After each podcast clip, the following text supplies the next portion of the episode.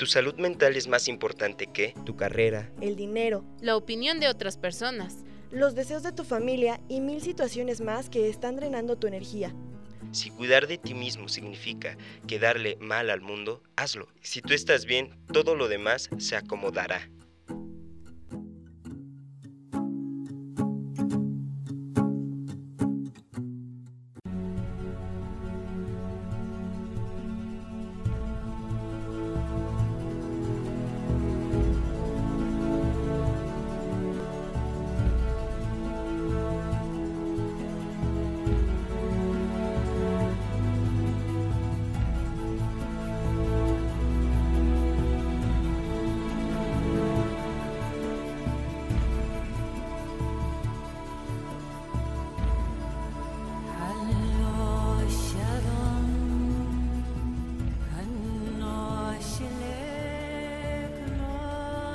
Hola, soy Adán Zúñiga y este es un episodio especial de Prohibido Pasar y hoy te quiero hablar de el Día Mundial de la Salud Mental.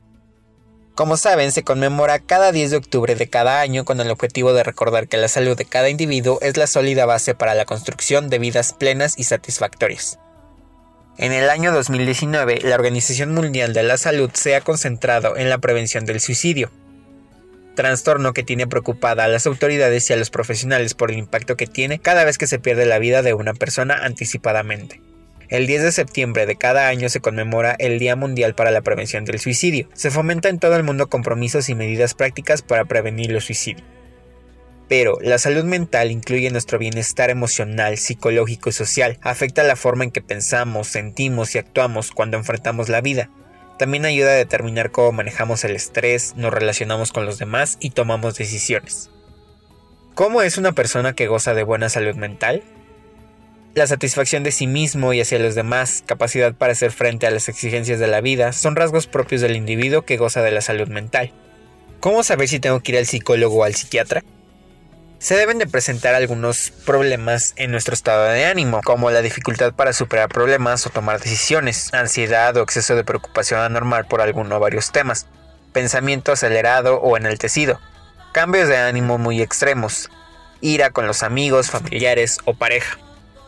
¿Cómo tener una buena salud mental? Bueno, mantente activo. El ejercicio tiene múltiples beneficios para nuestro estado de salud general y por lo tanto también para nuestra salud mental. Descansa, come bien, haz vida social, diviértete, gestiona tus pensamientos, comunícate, relájate.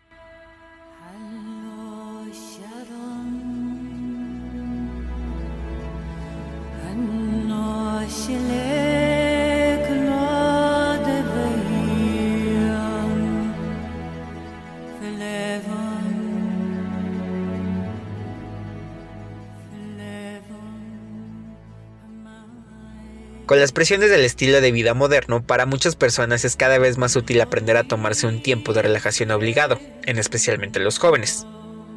Esta es una de las razones por las que la meditación está dejando de ser una práctica que antes solamente unos cuantos llevaban a cabo por razones más espirituales que de salud.